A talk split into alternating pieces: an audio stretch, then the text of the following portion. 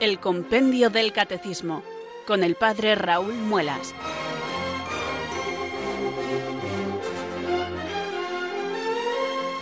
Muy buenas tardes, queridos oyentes de Radio María. Son las 4 las 3 en Canarias. Aquí comienza una nueva edición del programa El Compendio del Catecismo de la Iglesia Católica. Reciban desde Talavera de la Reina un saludo muy cordial del Padre Raúl Muelas, que un día más les habla desde estos micrófonos de Radio María, la radio de la Virgen, la fuerza de la esperanza. Sed todos bienvenidos.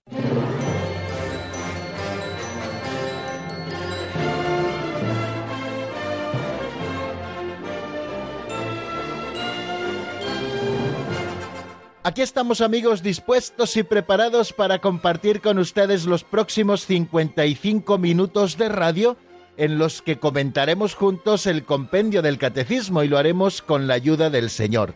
En el libro El compendio del catecismo de la Iglesia Católica buscamos la doctrina sana de la Iglesia que ella nos enseña y nos lo hace de un modo resumido, puesto que este libro recuerden que es un resumen del catecismo mayor de la Iglesia que llamamos el Catecismo de la Iglesia Católica, aquel que nos regaló el Papa San Juan Pablo II en el año 1992 y que, como les he comentado en alguna ocasión, es un fruto granado del Concilio Vaticano II.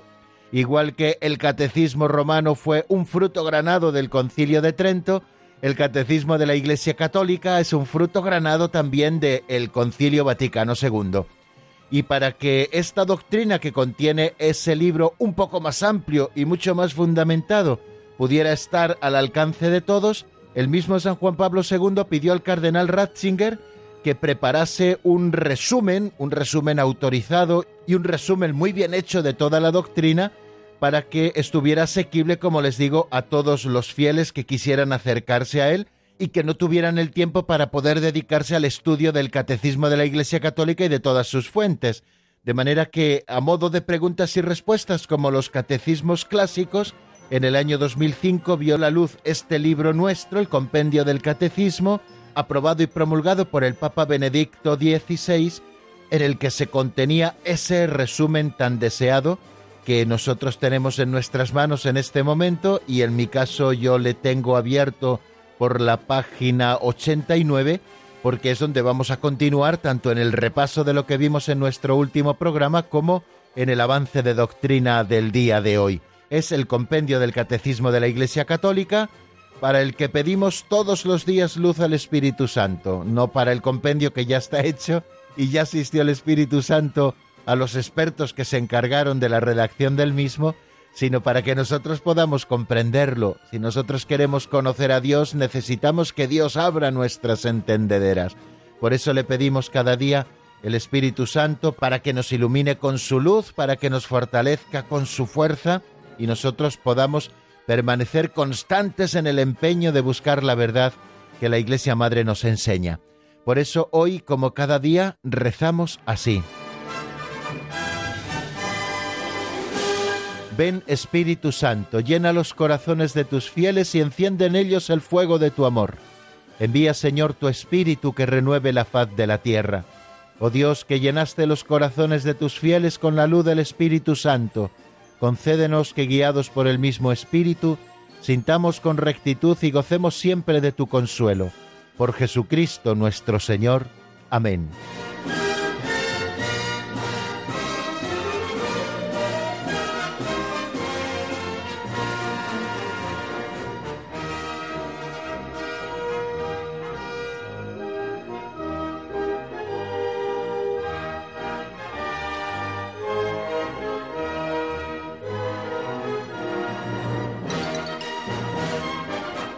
Las parábolas que el Señor utilizaba en el Evangelio siempre tenían aplicaciones que en muchos casos el mismo Señor hizo para dejarnos y destilar la enseñanza que emanaba de ellas.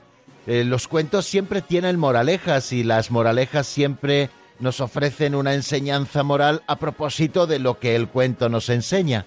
Bueno, pues eh, las pinceladas de sabiduría, queridos amigos, siempre tienen su reflexión y nosotros intentamos buscarla al hilo de lo que la pincelada de cada día nos ofrece. Bueno, pues vamos a acercarnos, por lo tanto, a este segundo momento del programa que titulamos Pinceladas de Sabiduría. Abrimos este librito de don Justo López Melús, buscamos una de las pinceladas que en él se contienen, eh, la escuchamos en la voz de Alberto, que como cada día nos las lee maravillosamente, y luego hacemos una reflexión a propósito de lo que nosotros hemos escuchado.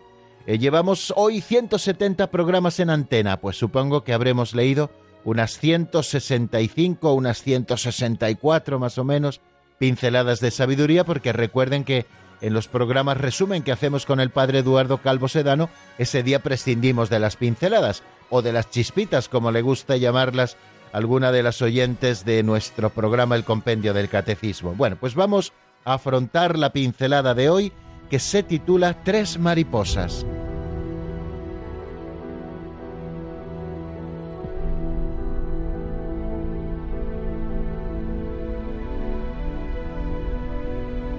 Tres mariposas.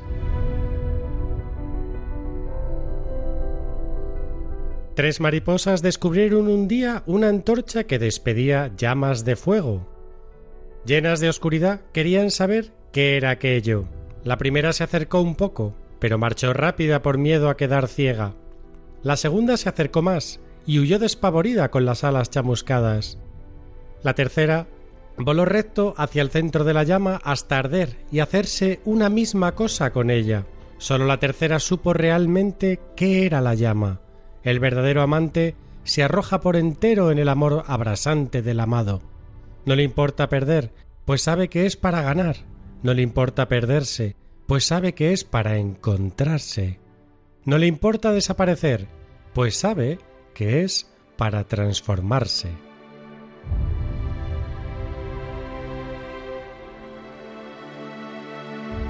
Hoy me van a permitir, queridos oyentes, que interprete esta pincelada de sabiduría titulada Tres mariposas en dos sentidos que en realidad son antagónicos. Una es la interpretación que el mismo autor de la pincelada nos ofrece y que nosotros haremos en segundo lugar. Pero también podemos interpretar esta pincelada en un sentido contrario como nos la está ofreciendo don Justo. Quiere decir que a veces nosotros somos demasiado curiosos frente al mal y al final acabamos siempre tendiendo hacia él. Y todo aquel que tiende hacia el mal de alguna manera siempre acaba feneciendo en él, el mayor o menor grado, pero siempre acaba salpicado, manchado, dañado por ese mal al que se acerca. Si nosotros interpretamos esa antorcha con llamas de fuego como cualquier pecado, como cualquier tentación, como cualquier mal, si nosotros somos esas mariposas que se acercan a esa llama, pues siempre saldremos o bien con las alas chamuscadas o al menos se nos dañará algo la vista o al final acabaremos feneciendo totalmente en la llama del mal. Entonces yo creo que es una primera interpretación que a nosotros también nos cabe a propósito de esta pincelada al mal no tenemos que acercarnos nunca, con la tentación no se dialoga. Lo hemos visto muchas veces al meditar ese pasaje del Antiguo Testamento en el que la serpiente dialoga con Eva diciéndole, ¿no es verdad que Dios os ha dicho que no podéis comer con ninguno de los árboles? Y el primer error de Eva es entrar en diálogo con la serpiente, con el maligno, con la tentación, diciendo aquello de no, nos ha dicho que podemos comer de todos los árboles, excepto del árbol del conocimiento del bien y del mal. Ah, os ha dicho eso, porque él sabe que si coméis del árbol del conocimiento del bien y del mal, seréis como dioses. Y a medida que avanzaba ese diálogo y que Eva se iba acercando a la serpiente, cada vez le aparecía más apetitoso el fruto de ese árbol del conocimiento del bien y del mal, hasta que acabó comiendo de ese árbol y feneciendo en su propio pecado. Y luego no solo ella, sino que también le ofreció del fruto del árbol Adán, que también comió. Quiero decir que aquel que acaba dialogando con el mal, aquel que acaba acercándose a la llama de fuego, al final acaba feneciendo en ella, acaba quemado, o bien se le daña la vista, si al final tiene la diligencia de saberse apartar todavía en buen momento, o al final acabará con las alas chamuscadas con lo cual esto le pegará al suelo, el mal siempre nos pega al suelo, o si se acerca al final demasiado, acabará feneciendo, pereciendo en el fuego. Bueno, pues esta es una primera interpretación, queridos amigos, que hoy quiero también ofrecerles al hilo de la pincelada de las tres mariposas. No es la interpretación, no es el deseo con el que quiere presentarnos el autor, pero también es algo que me ha sugerido y que yo también quiero compartir con ustedes porque creo que forma parte también de ese proceso catequético práctico que nosotros queremos ofrecer. Con el mal no hay que dialogar, al mal no hay que acercarse, porque el que se acerca al final acaba de alguna manera dañado por él. Bueno, y la otra interpretación es mucho más positiva y es antagónica de esta primera que yo les he ofrecido. ¿A qué me quiero referir? Pues a esa pincelada tal y como nos la ha presentado don Justo y tal y como la ha interpretado él mismo en su texto. Las tres mariposas descubren un día una antorcha que despedía llamas de fuego.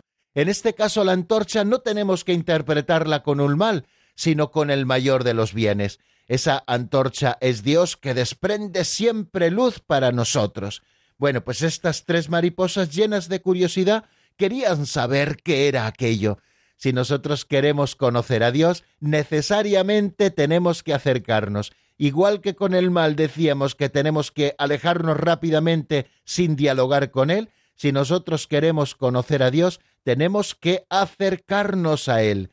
La primera mariposa se acercó un poco, pero al final no fue valiente, se marchó rápida por miedo a quedar ciega de aquella luz que desprendía la antorcha. La segunda fue un poquito más valiente, se acercó más, pero al final huyó despavorida con las alas chamuscadas. Y fue la tercera mariposa la que voló recto y rápido hacia el centro de la llama hasta arder y hacerse una misma cosa con ella. Solo la tercera supo realmente qué era la llama.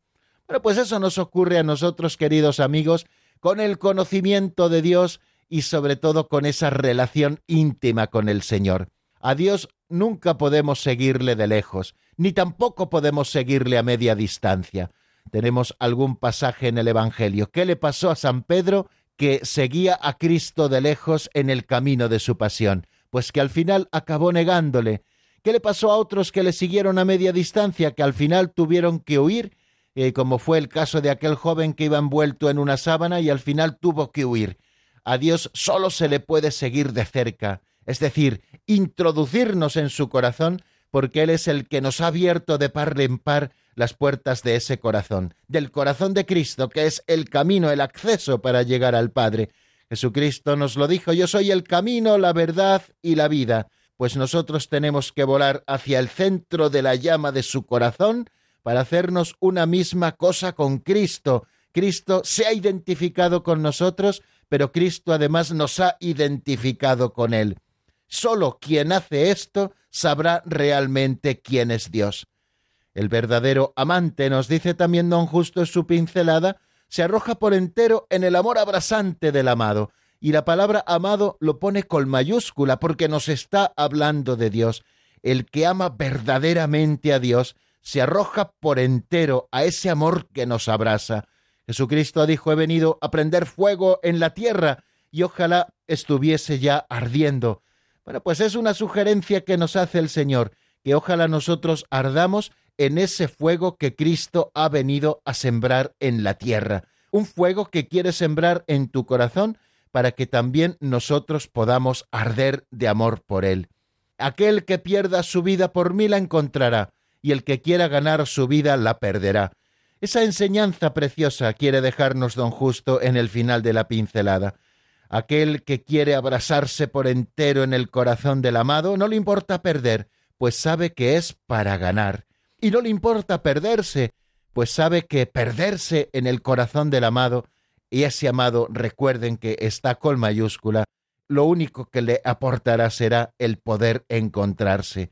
No os importe desaparecer, es decir, negaros a vosotros mismos para que reine en vosotros el corazón de Cristo. No soy yo quien vive, decía San Pablo, sino que es Cristo quien vive en mí.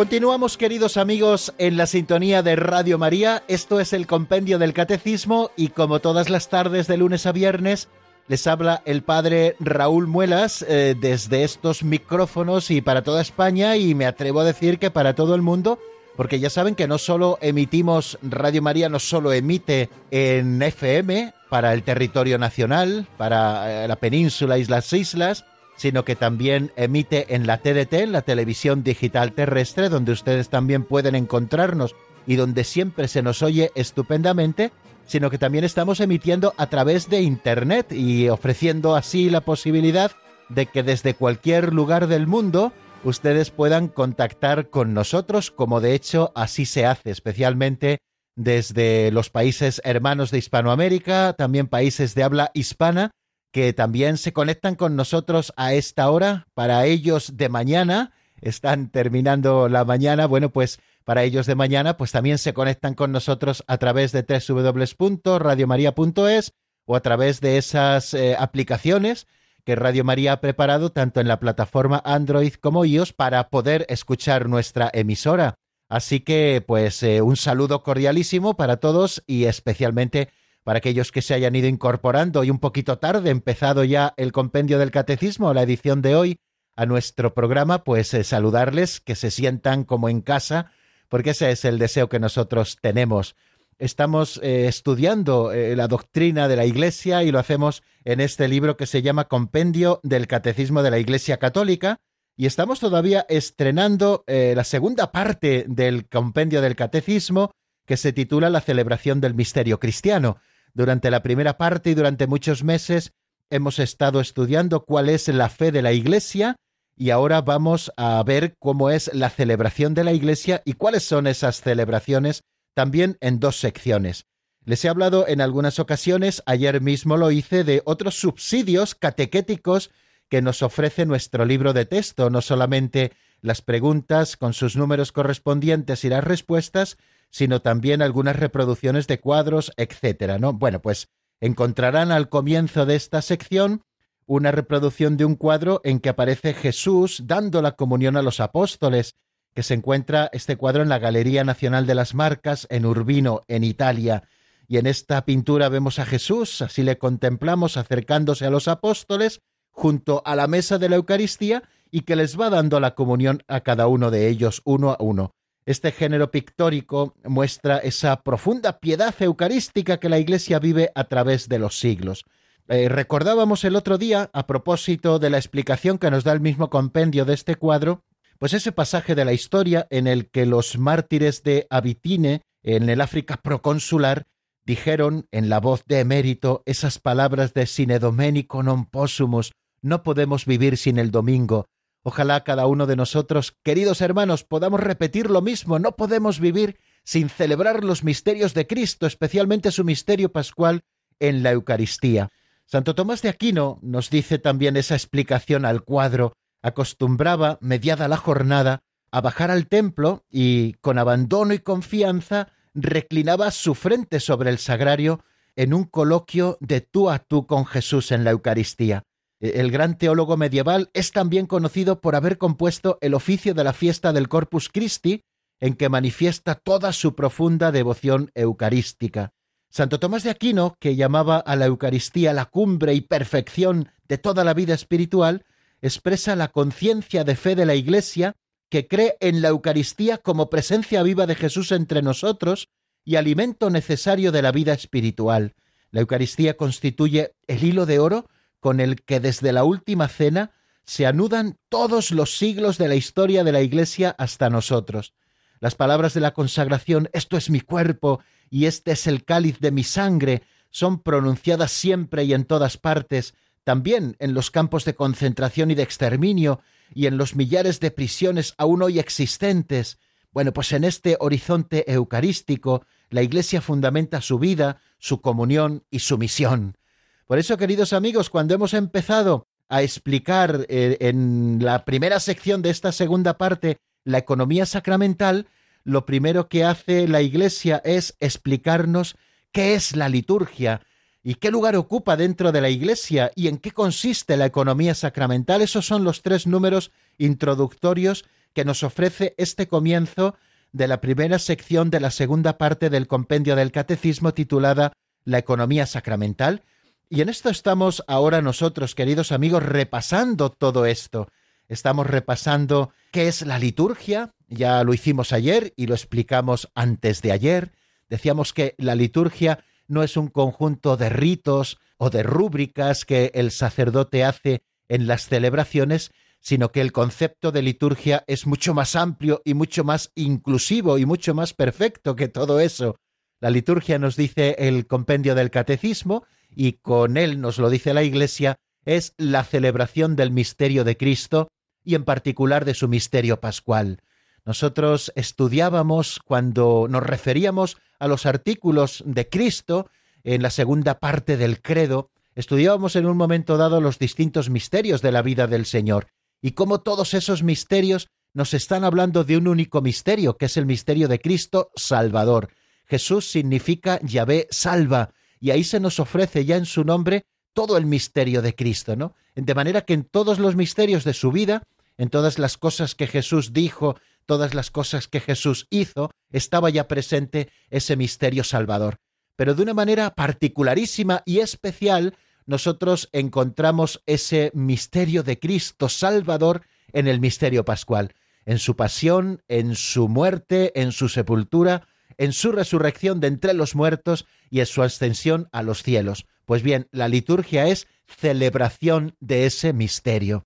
Mediante el ejercicio de la función sacerdotal de Cristo, porque es Cristo sacerdote quien celebra, también en la persona de sus ministros, de los sacerdotes, estudiábamos que la Iglesia está constituida por la jerarquía, que son los ministros sagrados, y por los fieles, y también por la vida consagrada, de manera que la vida consagrada no forma parte de la estructura jerárquica de la Iglesia, pero sí de su vida y de su santidad, como explicábamos en su momento. Pues bien, mediante el ejercicio de la función sacerdotal de Cristo, se manifiesta y realiza en la liturgia, a través de signos, la santificación de los hombres y el cuerpo místico de Cristo, esto es la cabeza y sus miembros, ejerce el culto público que se debe a Dios. En este número veíamos dos cosas que son claves también para entender el lugar que ocupa la liturgia en la vida de la Iglesia.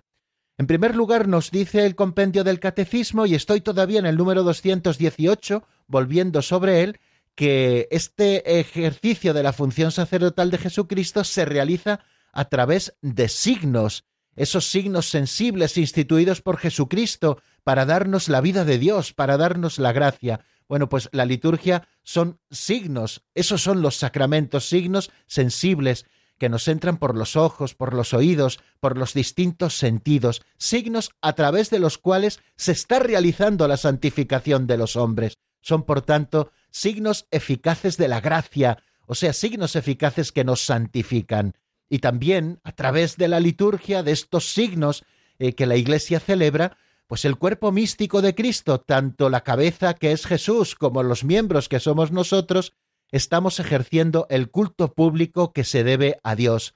Es de justicia que nosotros rindamos culto a Dios, que lo es todo para todos. Nosotros queremos rendirle ese culto con la Iglesia, un culto público y un culto debido, y es el culto además perfecto. Todo, en definitiva, todo lo que nosotros vivimos en nuestra vida espiritual ha de partir de la liturgia y ha de llevarnos a la liturgia. Y así engancho con el número 219, que se pregunta, y ayer lo veíamos, qué lugar ocupa la liturgia en la vida de la Iglesia. Decíamos con el compendio que la liturgia, acción sagrada por excelencia, es la cumbre hacia la que tiende la acción de la Iglesia y al mismo tiempo la fuente de la que emana su fuerza vital. Y continúa diciéndonos ese número que estamos repasando ahora, el 219, que a través de la liturgia Cristo continúa en su iglesia, con ella y por medio de ella, la obra de nuestra redención. Cristo ha fundado la iglesia y lo ha hecho a través de la acción del Espíritu Santo y así ha sido querido por el designio del Padre desde toda la eternidad para que sea sacramento de la unidad de todos los hombres y sacramento de la unidad de todos los hombres con Dios.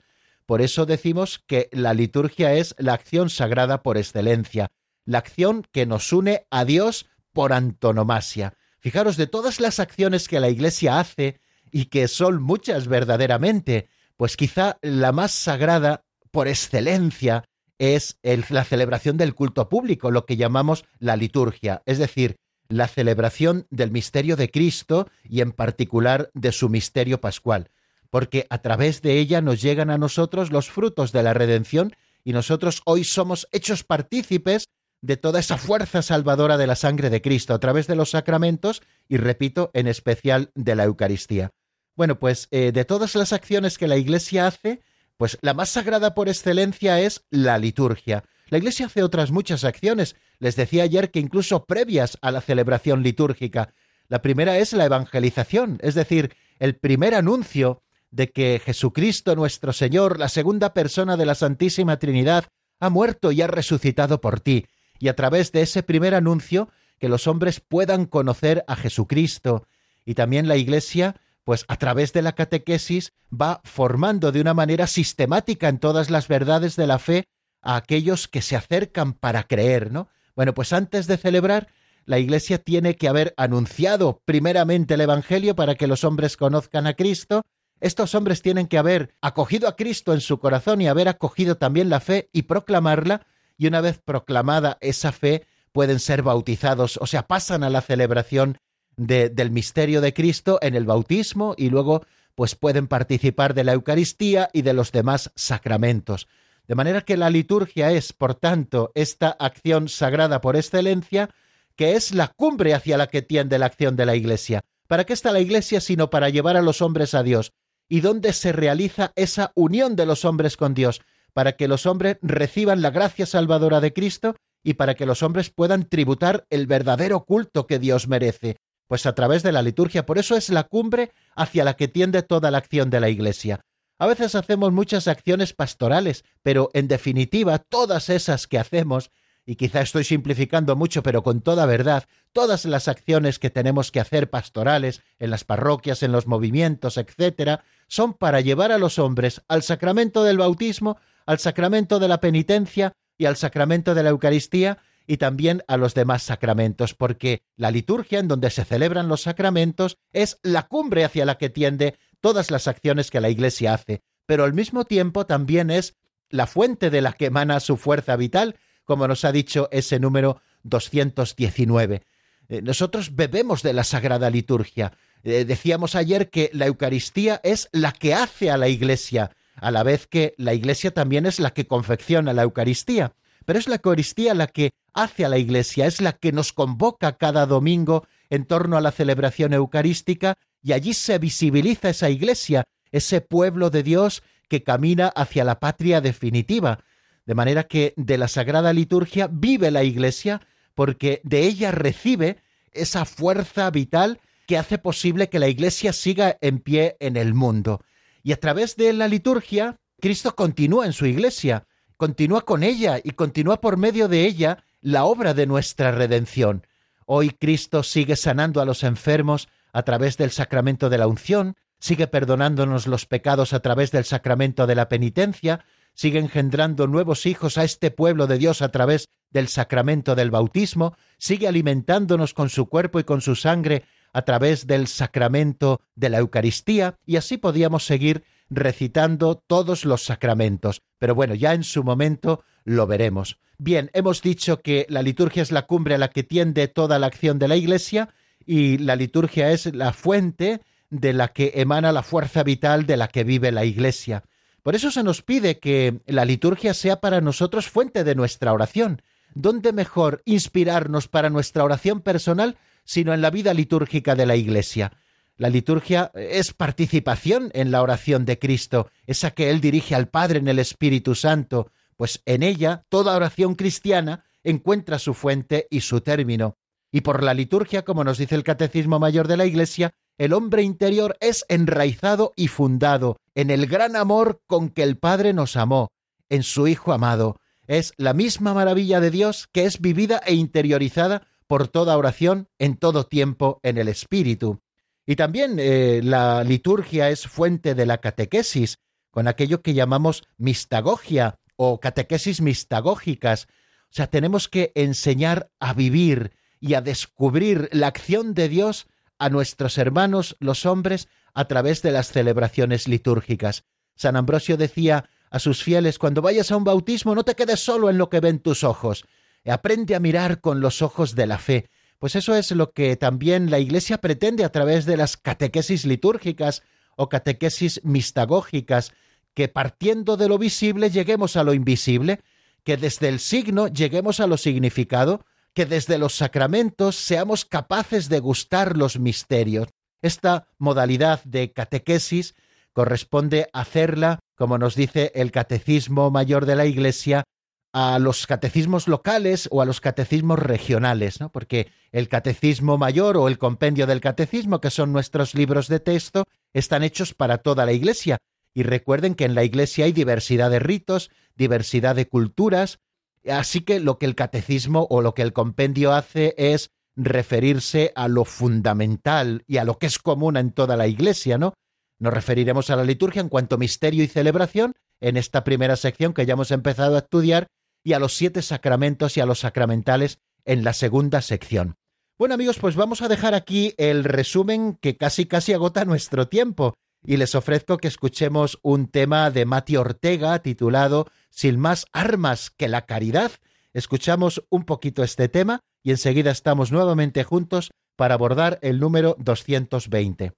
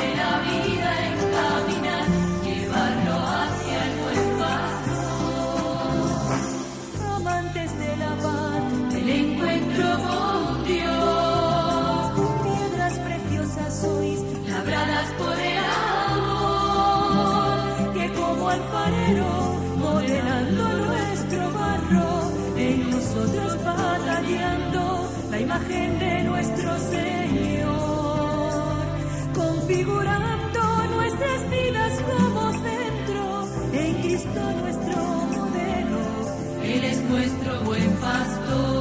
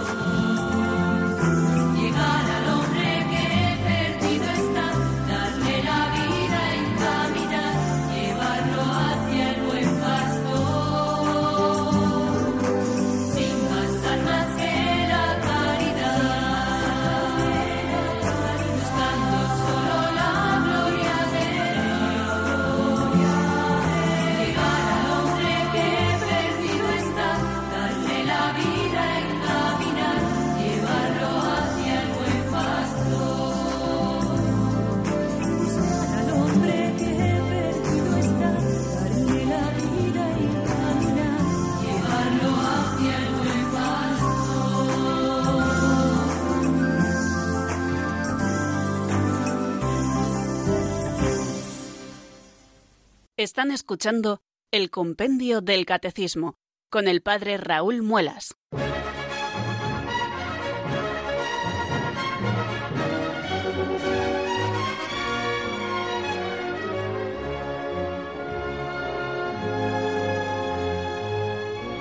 Continuamos, queridos amigos, en la sintonía de Radio María y vamos a avanzar un poquito más en nuestro estudio del compendio del Catecismo asomándonos al número 220. Les he comentado que hay tres números que son introductorios en esta primera sección de la segunda parte, titulada La economía sacramental. Tres números que de una manera general nos presentan conceptos claves que luego se irán desarrollando en los siguientes capítulos.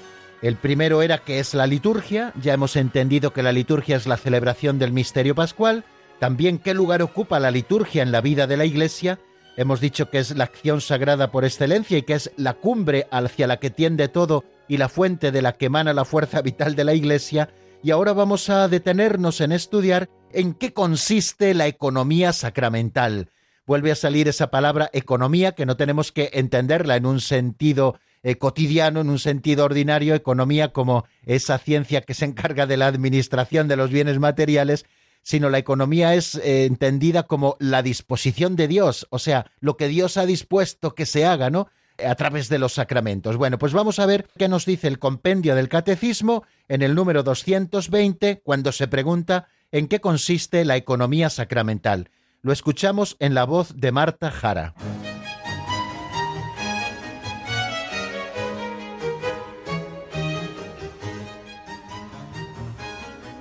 Número 220. ¿En qué consiste la economía sacramental? La economía sacramental consiste en la comunicación de los frutos de la redención de Cristo mediante la celebración de los sacramentos de la Iglesia, de modo eminente la Eucaristía, hasta que Él vuelva.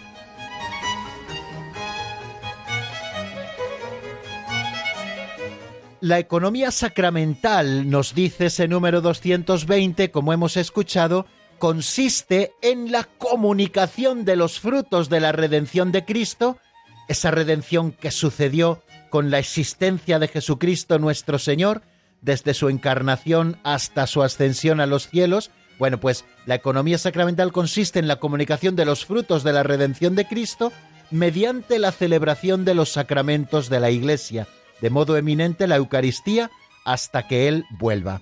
Bueno, una primera cosa que tenemos que explicar cuando nos estamos asomando a en qué consiste la economía sacramental, es que desde el día de Pentecostés, el día en que los apóstoles recibieron la efusión del Espíritu Santo, la Iglesia comienza a manifestarse al mundo. Hasta entonces había sido Cristo quien se había manifestado. A partir de este momento del día de Pentecostés es la Iglesia la que se manifiesta al mundo.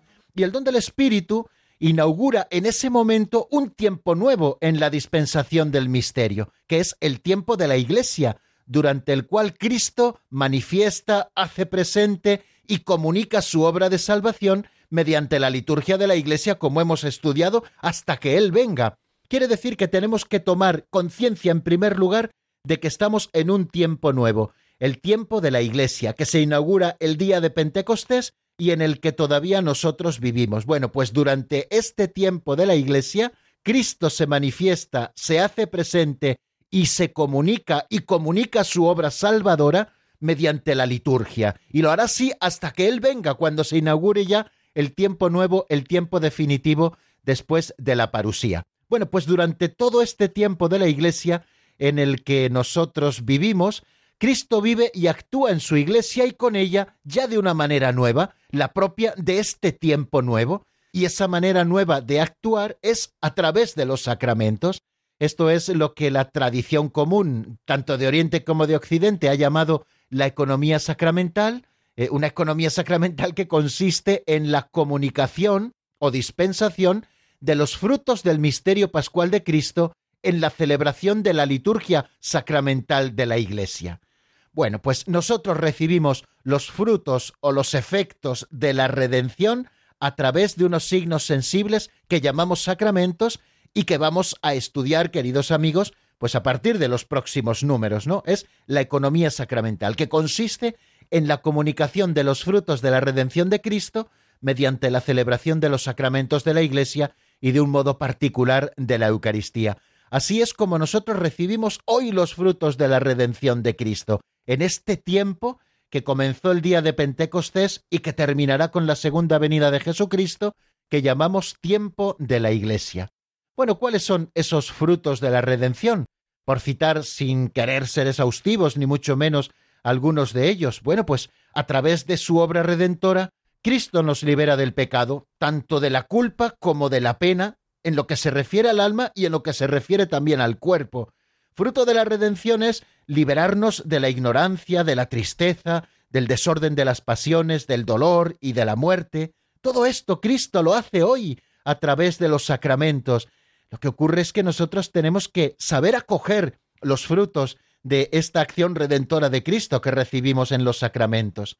También como fruto nos hace partícipes de la vida divina y nos ha conseguido la vida eterna, una vida eterna que ya empezamos a vivir en esta tierra y que será luego, después de traspasar la cortina siempre misteriosa de la muerte, será eterna propiamente dicho, es decir, ya nunca más acabará.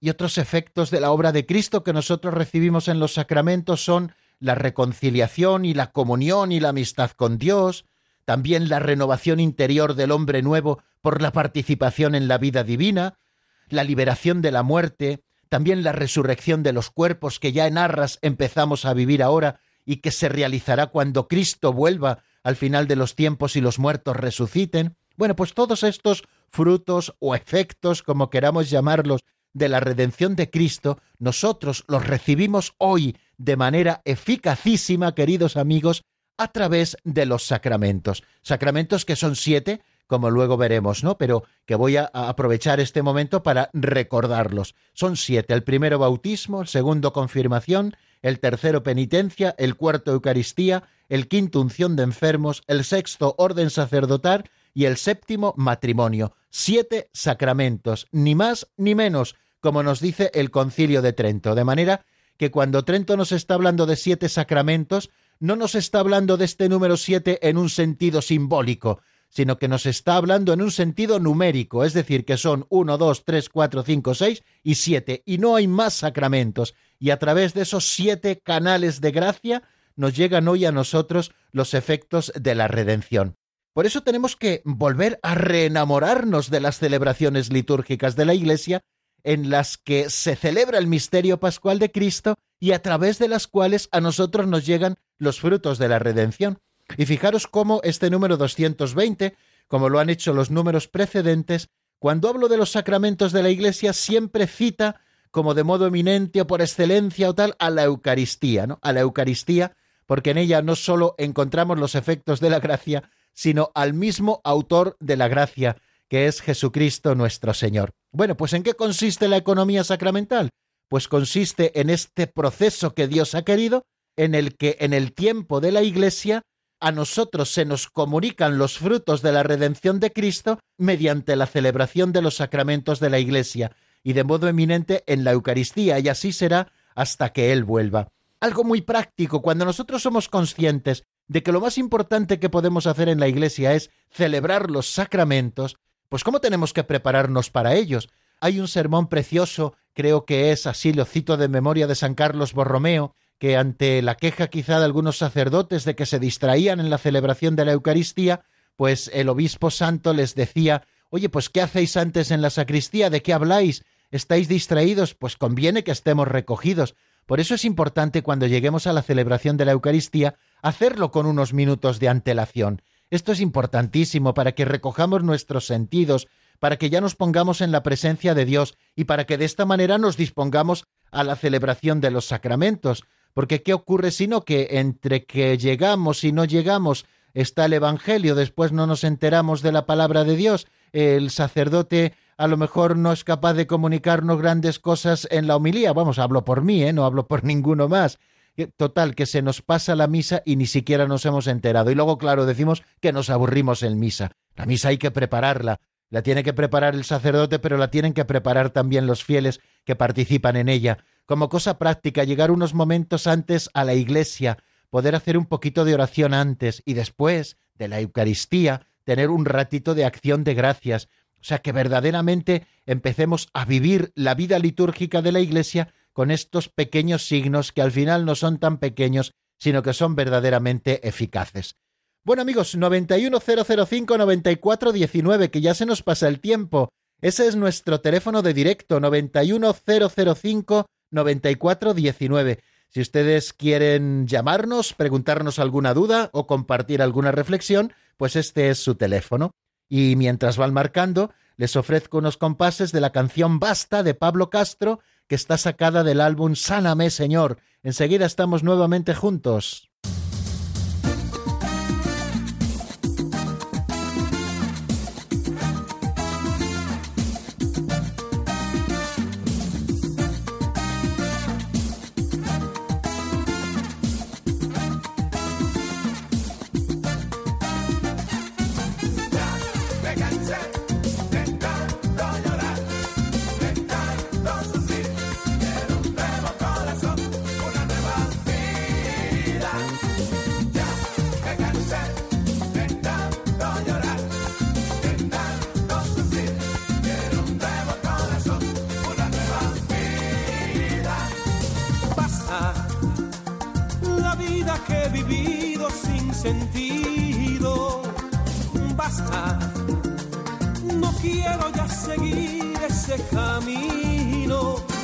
que aún hay algo más que me pueda dar felicidad.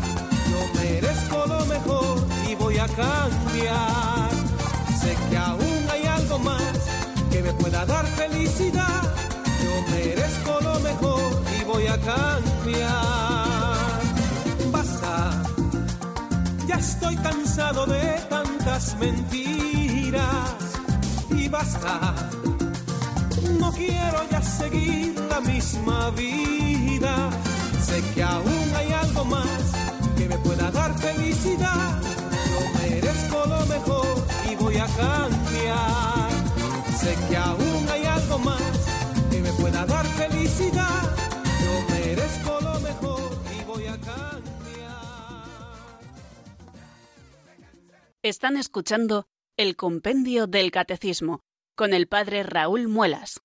Música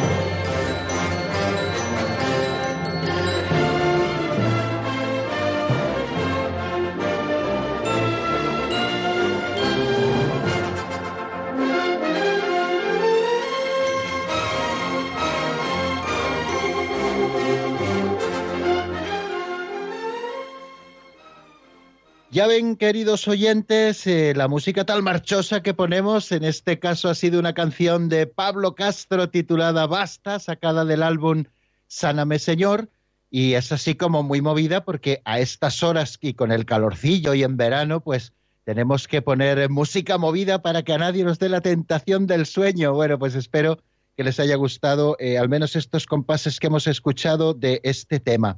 Bueno, 910059419 ese es nuestro teléfono de directo si ustedes quieren llamarnos.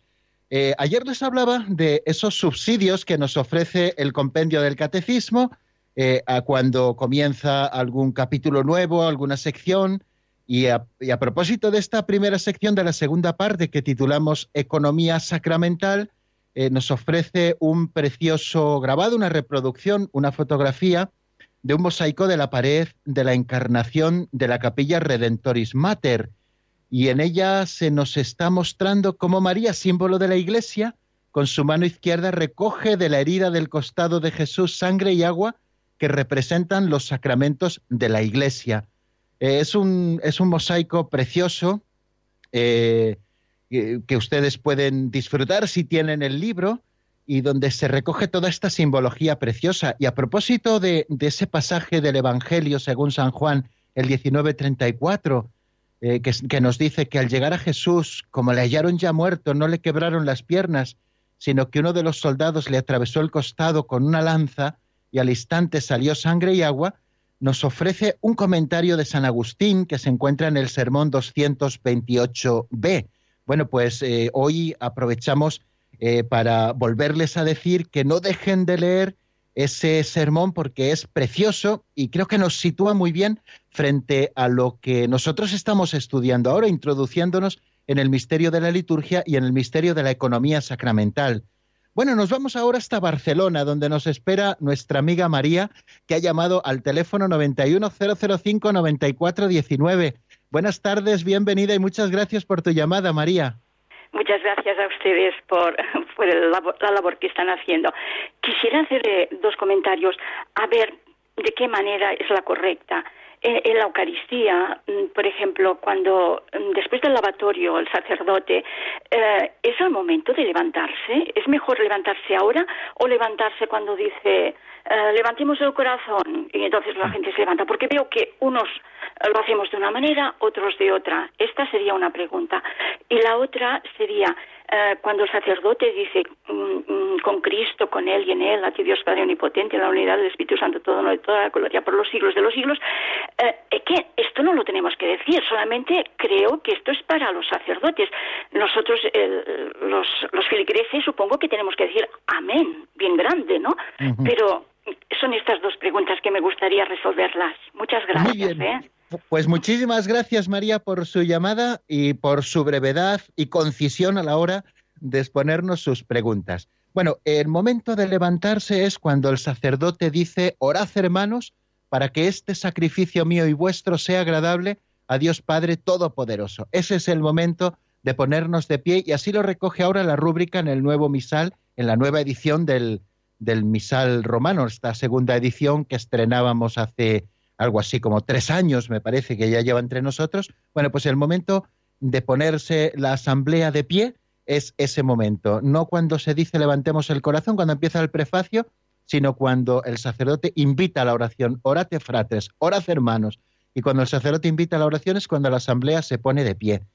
Y luego en el peripsum cunipsum et in ipso, eh, que es eh, ese otro momento, la doxología, que se llama así técnicamente, bueno, pues eh, cuando el sacerdote dice con Cristo, por Él y en Él, a ti Dios Padre Omnipotente en la unidad del Espíritu Santo, esa es una oración que solamente dice el sacerdote.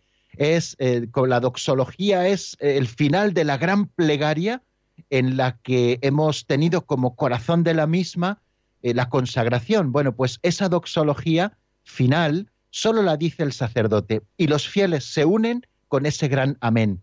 El otro día cuando explicábamos a propósito, no recuerdo ahora mismo del número, creo que sería el, sí, creo que es el 217, eh, explicábamos lo que significa el amén con el que concluye la profesión de fe, el credo, y también nos referíamos a que eh, es el amén con el que concluimos también muchísimas oraciones, tanto oraciones que rezamos en el ámbito personal como oraciones litúrgicas que rezamos en la iglesia. Bueno, pues quizá el amén, como usted misma nos decía, teníamos que decir un gran amén, ¿no? Bueno, pues el amén más importante de toda la misa que pronuncian los fieles después de la doxología es ese, es ese. El, que viene después de con Cristo, por Cristo, con Él y en Él, a ti Dios Padre omnipotente.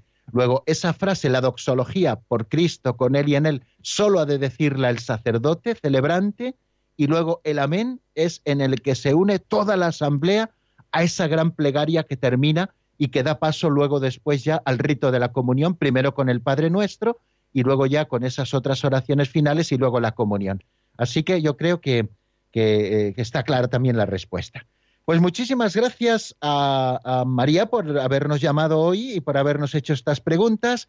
Y muchísimas gracias a todos ustedes, queridos oyentes, por estar ahí fieles cada tarde, sea invierno, sea verano, nosotros con el compendio del catecismo en la mano. Hoy me ha salido un pareado. Bueno, pues así lo seguiremos haciendo mañana, si Dios quiere, a las cuatro en punto en la península, a las tres en Canarias. La bendición de Dios Todopoderoso, Padre, Hijo y Espíritu Santo, descienda sobre vosotros y permanezca para siempre. Amén.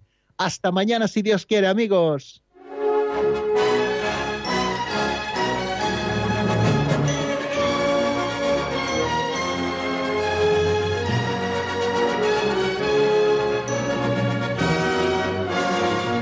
El Compendio del Catecismo con el Padre Raúl Muelas.